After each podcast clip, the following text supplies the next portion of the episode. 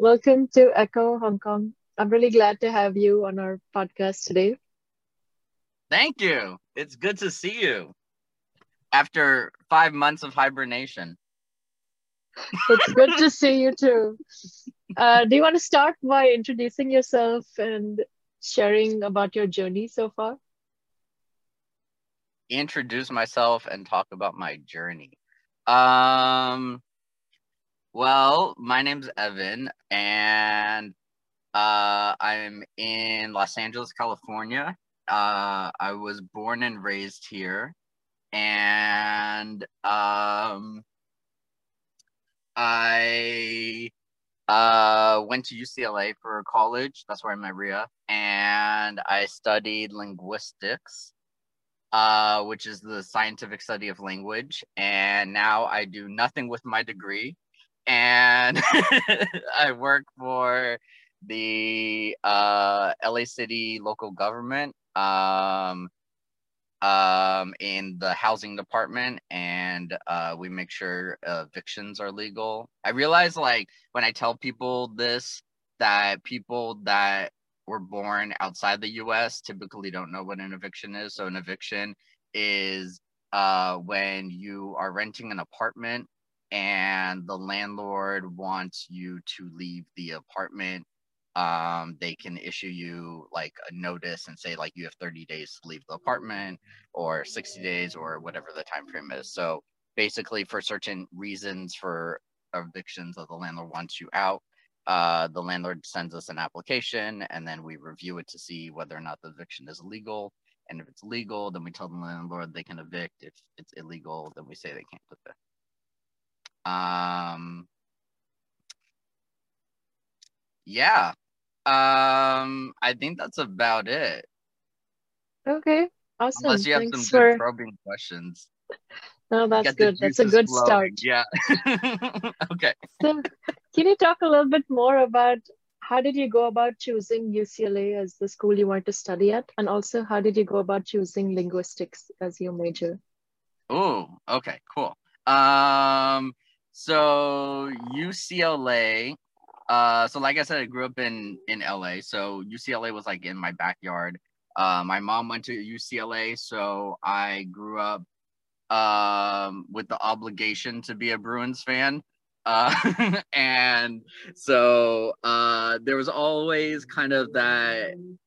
Not, it wasn't like pressure uh, to go to UCLA or anything like that, but there was always like, you know, we grew up being Bruins fans. We went to, you know, some basketball games. Sometimes we've been to the campus before. So it was always kind of like a, uh, I grew up seeing it as like my dream school. You know, it was like a really good school. It was in my backyard and like, you know, we had a, a like family connection uh to it. So I always like grew up seeing it as like kind of like the ultimate like like my like I said my dream school um that I wanted to go to. So um after high school um I did well enough in high school to get into uh UC um but not well enough but so yeah so I got I did well enough to get into UC uh but not into any of the ones that I wanted to go to uh I got into uh it's called UC Merced. It's in the middle of the state, which is all agricultural. And so basically um you're like 45 minutes from the nearest freeway.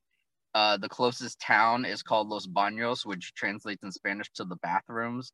That basically tells you about the town where this college is located.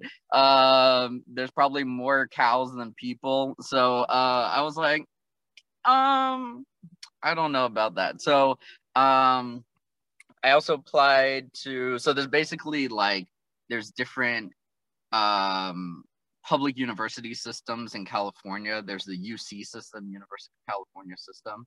Uh, there's also the Cal State University system or CSU system.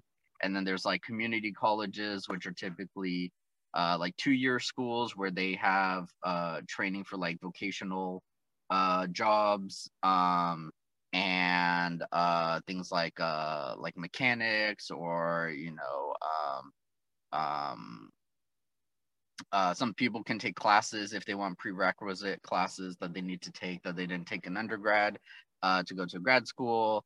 Um, and a lot of people, or some people go for like vocational training for a job. Some people go to take the prerequisite classes and then transfer to a university. Um, and so uh, I also applied to the community co- or uh, Cal State University uh, system and got into some schools there. And then there was the school in Arizona, which is the next state over, uh, called University of Arizona. And I hadn't heard of it before, but my parents were like, hey, you should apply for University of Arizona. And I was like, I don't know anything about Arizona or the school. All I know is it's the next state next to us. And it's really hot. That's all I know. So I was like, so I was like, okay, fine, I'll apply there. And I ended up getting like uh, a small merit scholarship.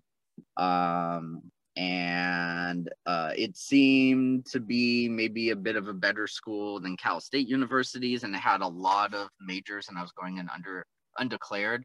Um, so I think I think that's another thing that uh, is different in the U.S. as compared to at least some other uh, countries that I've heard of. Is that in the U.S. you don't have to know your major going into college, um, and like in some places there's like colleges that will be specific to certain majors. Like there'll be an engineering college, and like you have to decide before you go to college that you want to do engineering, and you go specifically to the engineering college. In the U.S., like universities are like have all kinds of majors typically. Um, they don't necessarily have everything, and some schools have some that other college, some majors like other colleges don't. Uh, but typically, there's a whole wide range from you know English to science to engineering to um, math, economics, whatever you want, all in one uh, campus. So I was undeclared. I wasn't sure which major I wanted to choose. So I figured University of Arizona had a lot of majors, so be a um, um, uh, have a lot of options that I could explore and uh, a lot of majors that I could choose from when I like did decide what I wanted to do um, I realized when I went to University of Arizona that I wasn't really ready for college right out of high school. It was a really big transition.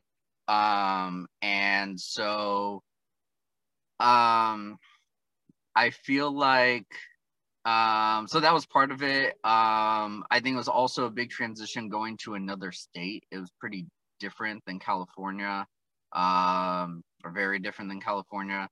And so I think going there, not like knowing like a few people from my high school that also went there, but not really being close with them. Uh, and they kind of found their own uh, like groups. Uh, so it's kind of hard to transition and find like a friend group and find like, you know, uh, um, um, find like a place to fit in. Um, and so I think it was a hard transition with all that. Uh, so I decided to only go for one year, and then I left the school and decided to go to community college, um, which is that two-year school I mentioned. Um, and so I went there and finished up my undergraduate uh, prerequisite classes that that I would need for the lower division classes. Um, and when I was at University of Arizona, actually, I was uh, pre-med at the time. I wanted to be a doctor. And uh, so my pre-med advisor was really good. And she said, like, uh, what, what kind of majors are you interested in? You're getting to the point where in order to take higher level classes, you're going to have to declare in a major. And she said, if you want to change your major later, it'll be easy to change your major just for now decide on something so at least you can start taking higher level classes. So i took a linguistics class and i really liked it um, and i learned a little bit about linguistics in high school. Um, and so i was thinking you know i want to be a doctor. Another thing that seems to be different in the us is in other countries uh, it seems like you need to have like a science background if you want to go to med school. In the us you don't necessarily need that uh, or you don't need that. I think actually like 40% of people that go to med school don't have a science undergraduate major. Um, and so you just need to take whatever the prerequisite science classes are in order to go to uh, med school and uh, you know take the MCAT, which is the medical entrance med, med school entrance exam, um, and have whatever experience, um, and then you can go to med school. So I was thinking of doing either anthropology, linguistics, or sociology. I learned like a little bit about that in high school, and I was really interested in them. And uh, I just happened to take linguistics as my first class, and they suggested you took this linguistics class, you did well in it, you liked it. Um, so how about you try declaring in that as your major if you're interested? Um, and then you can start taking upper div classes, and then you know later you can try anthropology and sociology and see if you want to switch to one of those majors. So that's how I got into linguistics originally. Um, when I went to community college, I decided to stick with linguistics. Um, and the community linguistics is kind of it's not a super popular major, but it's getting definitely getting more popular. Um, so at my community college, they only had one introduction class. They didn't have like a whole like major um, worth of classes. So uh, the class at community college was equivalent to the one I already took in my undergrad at Arizona. So I didn't need to take it again. Uh, but I got to TA for the class, which was fun uh, and help the students uh, learn about linguistics. And then I took whatever like general education classes I needed uh, in order to transfer to a UC. And I was interested in transferring to UC. And, and like I said at the beginning, I saw like UCLA as my dream school. So I kind of really had my eyes set on that, but I really wasn't expect it kind of seemed like a long shot to get into UCLA because it's such a good school.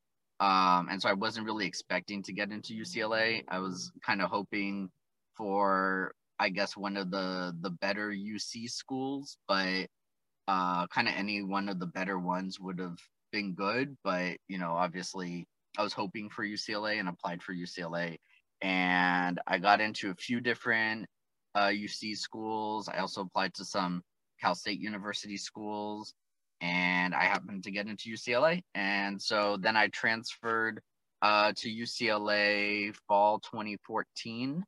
And I did three years. Um, so typically undergrad is four years. Uh, but if you want, you can like stay a fifth year. Uh, so doing three years as a transfer because uh, you transfer in as a junior is essentially like doing uh, five years if you were to come in as a freshman. Um, and yeah, so that's how I got to UCLA and uh, decided on linguistics. Um, oh, I was also I also chose linguistics because uh, my mom was also a speech therapist, and linguistics is related to speech therapy, and so I was thinking of maybe doing speech therapy as a career. And then while I was at community college, there was this uh, there's this um, um, organization, I guess you can call them, uh, called the Freemasons. And there's a lot of like mystery and speculation around them. Like uh, um, a lot of the like founding fathers of of the of the United States were in this uh, organization. Apparently, there's been a lot of like powerful people that have been part of this organization. Apparently, they have a lot of secrets. Uh, they're not a cult It sounds like a cult, but they're not a cult. um, and so um, there is like one branch of them that was in uh, in LA in the nearby like neighborhood. Um, and it turned out that um, in the LA public school system, there are um, a lot of the the students that get uh, um, like social services um, help, whether it's like speech therapy or occupational therapy or special ed, you know, like if they have uh, developmental disabilities, things like that. A lot of the ones that the ones that are prioritized are the ones that are most severe. So typically the kids that are less severe and have something more minor might not actually get services. And so they developed this program through this organization where at some of their locations they have a speech therapy clinic in the in in the uh, in their building. And so uh, I found out that they had a speech therapy clinic, and so they work on things like like uh, helping kids. Sometimes kids have like delayed onset of of language, and so they help the kids start to develop language and, and start talking. Um, if they have trouble pronouncing certain sounds, things like that. So I got to observe a speech therapist there, and literally the whole time she was like, "Say ah, ah, say oh, oh and i was like i'm about to fall asleep. And so i decided not to do speech therapy.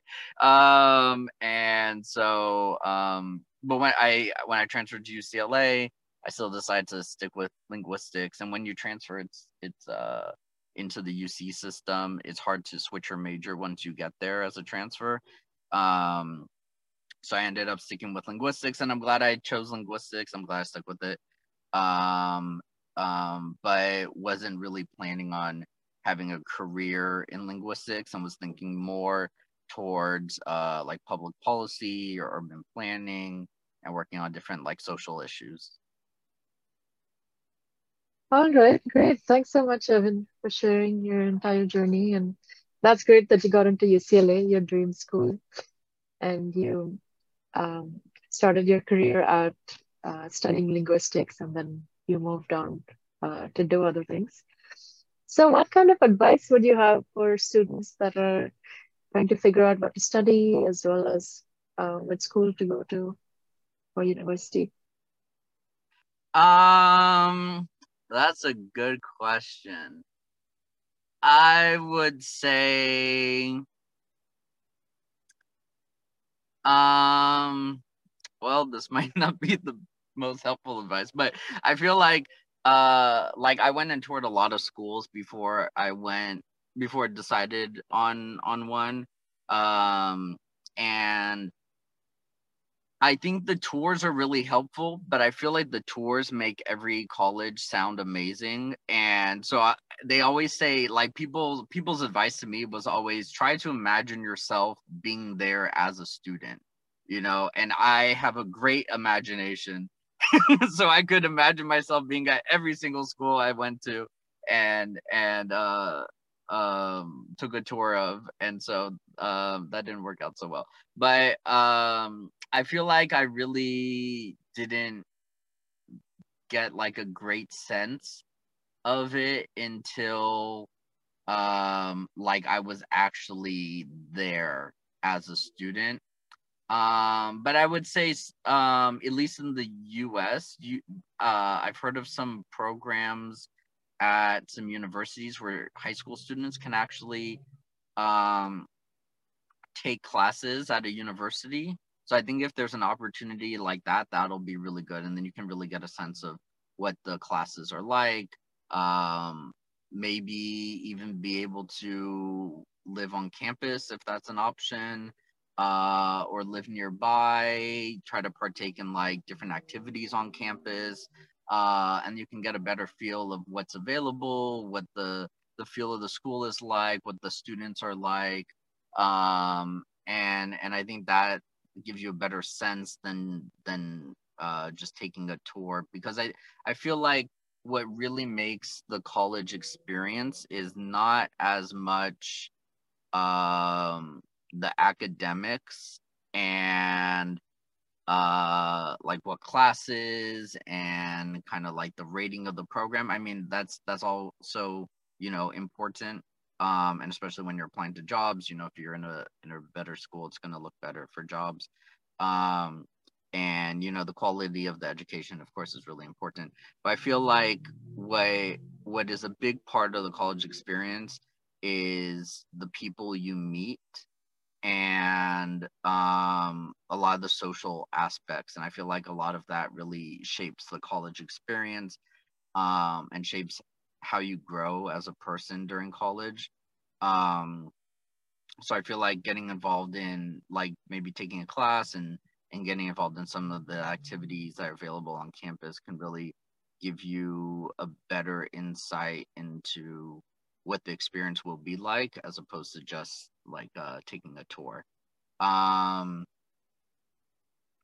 uh, you said advice on choosing a college, and what was the other part? And choosing a major as well. Oh, choosing major. Uh, hmm. I would say um don't choose a major because you think it'll make you a lot of money.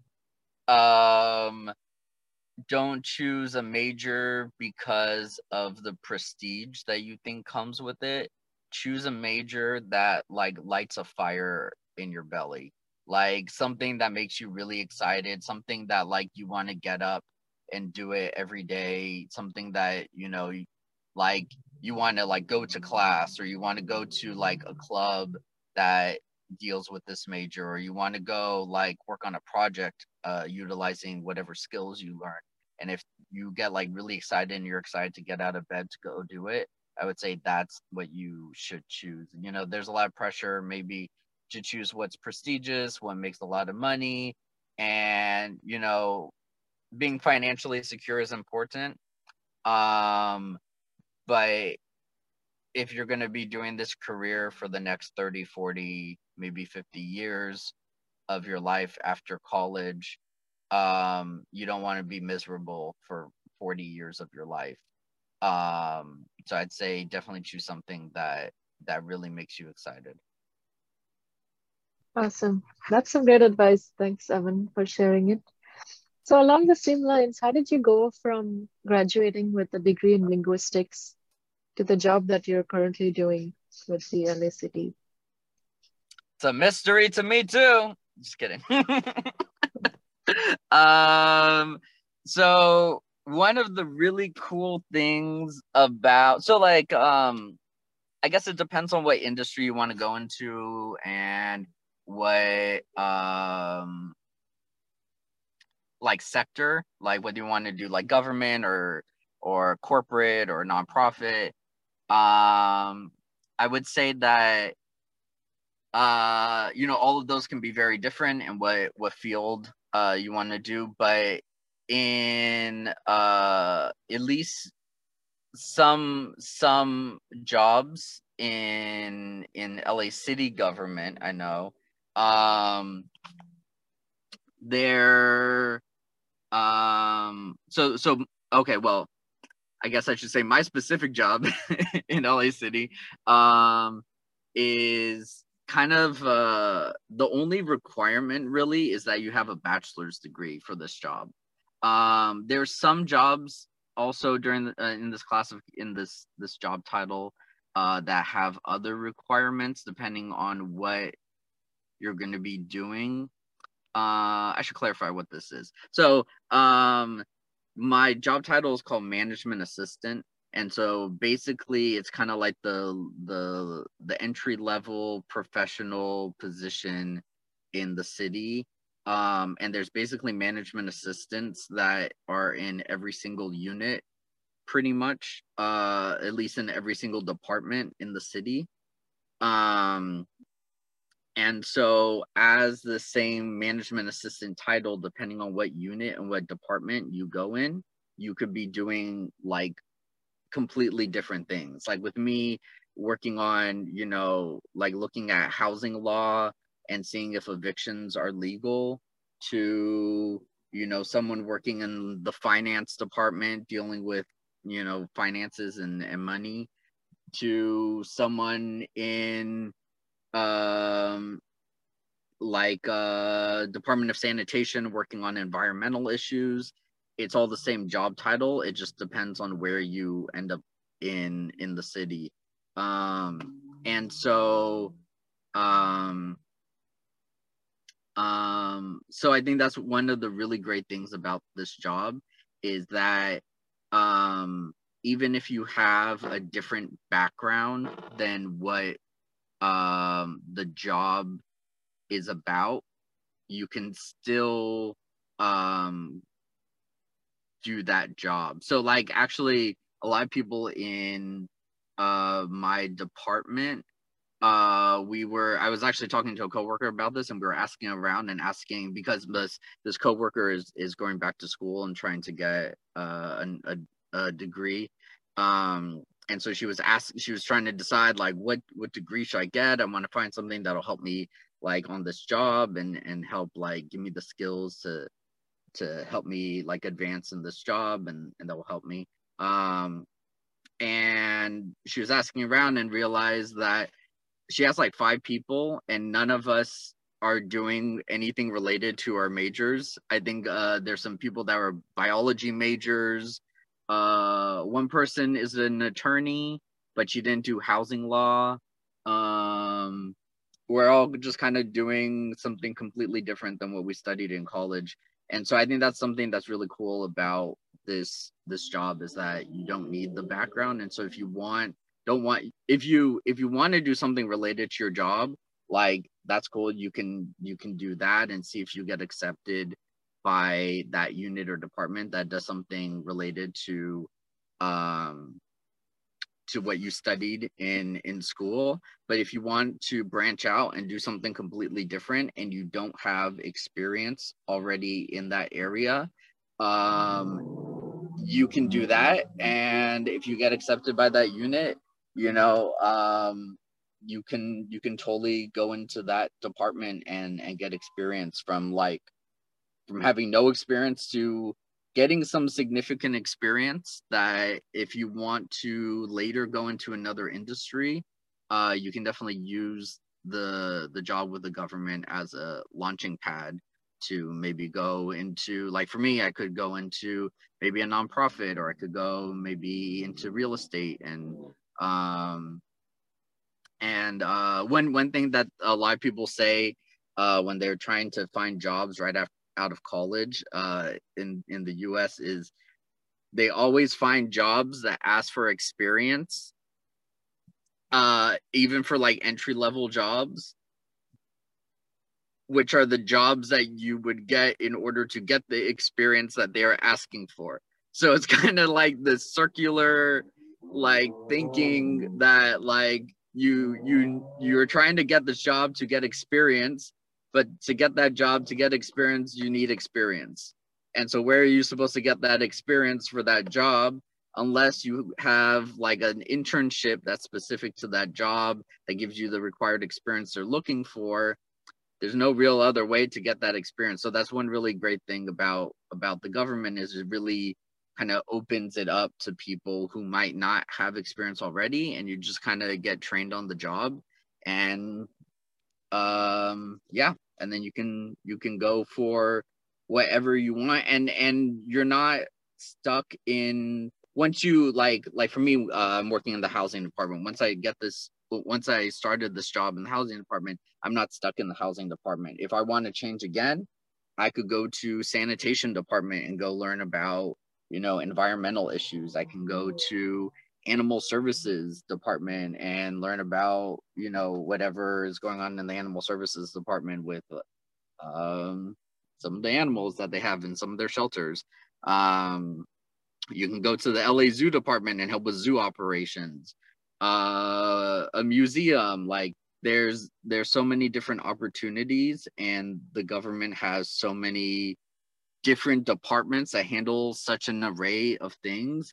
If you get bored of one, you can go to another and you can even switch around to different types of jobs within the same department and work on like like I said some people do finance, some people do billing, some people work on uh like enforcement of housing law which is like the section the part of the housing department I'm in. Some people go work on um housing development and working on building like affordable housing units um, and low income housing units.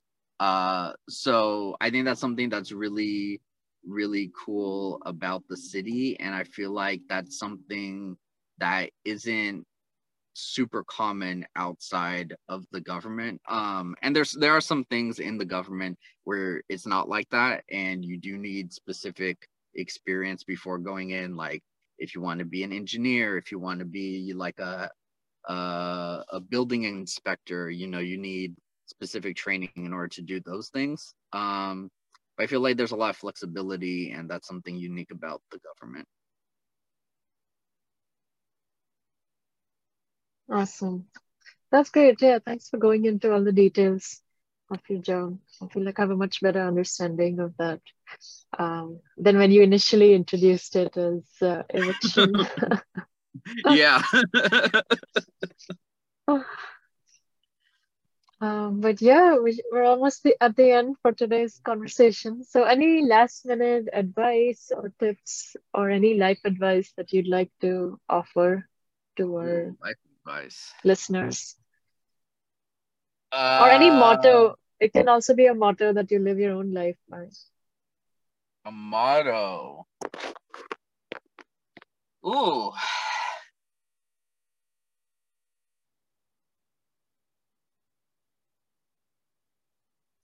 A motto. Hmm. I think one motto that um I feel like when um when I was in college, a lot of the it seemed like a lot of uh like the the environment and and what I guess we were being uh hmm, how should I say this?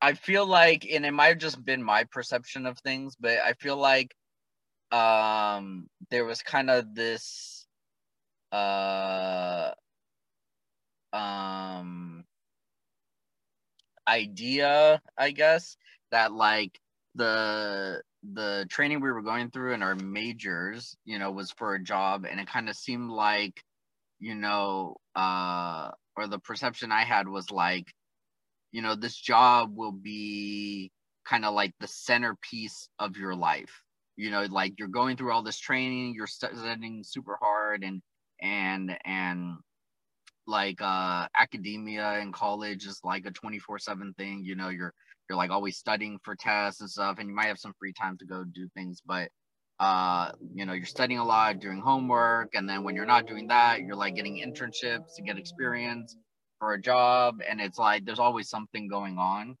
um, and it kind of seemed like, you know, always trying to gain experience, always trying to prepare to be, you know, as like the best candidate you can be and to be like uh as good of a um as good at at whatever job you plan to do as you can be. Um and uh and that that was like the main focus. It was like i'm going to do this job and this is going to be like my life you know and i'm going to put 120% into it and and and uh um yeah um and that's great and some people you know definitely go into that and become very successful and you know whatever their their their goal is whether it's to like climb the corporate ladder and become you know a manager or ceo or you know um you know a partner in a firm or something like that and put 110% 120% into it and and you know that's their life and they will become extremely successful in it um or whatever they whatever they they may be um and i think I mean, this is also like with a with a government job. There's a lot of uh, there's more flexibility. You have you know you work a nine to five and you clock in um, in the morning, you clock out in the evening, and that's it. Like you don't work overtime, you don't take things home on the weekend, you don't work you know 80 hour weeks. Um, you have a set 40 hour week, and that's it. And I think that um I've um when I was in college, I was like really ready to be like fully committed to whatever the job was that I wanted to do. And I think having this government position where I'm able to have just set hours and have free time afterward and have a life outside of the job has really made me realize the importance of having that work life balance. Um, and um I it really like um allows me time outside to whether it's just like meeting up with friends and keeping up with like relationships like that or whether it's like uh, hobbies or you know whatever it may be having that time to yourself outside of the job um and um i feel like is is really important and something valuable that i've learned. Um and so so there's like a saying that that we say um you work to live you don't live to work. Uh meaning you you work so that you can get you know and and i mean a, a, job shouldn't just be a paycheck you know hopefully there's you know something satisfying about the job and it has some meaning to you. Um but um uh it's to say that the reason we work is so you know we can afford to live and you know um to have that paycheck to to um you know pay for whatever we need to pay for to provide for ourselves. Um we don't uh live to do the job. We don't live to to work. Uh so understanding that we should keep that work life balance um and have things um kind of yeah draw that line and have have a separation between work and life and not have work kind of take over our life and uh be basically all we're doing um, and like I said, different people are different, and some people are really into that. Some people prefer that. Um, that's what some people want to do. But I've I've realized that at least for me, that's really important to have that work life balance. Um, like some of the things that I've been able to do in my free time, um, that um, uh, like I started beekeeping.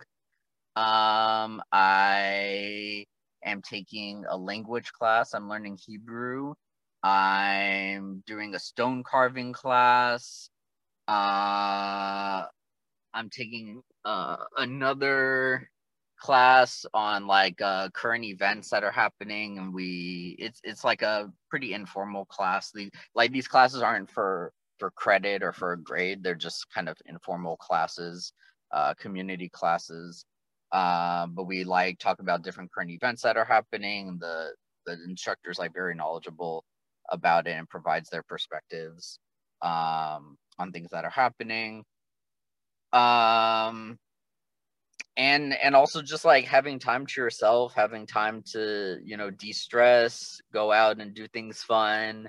Um, I went to a comedy show on Monday, went to another one on Friday so um i think that you know that's something that i've learned to really value um and um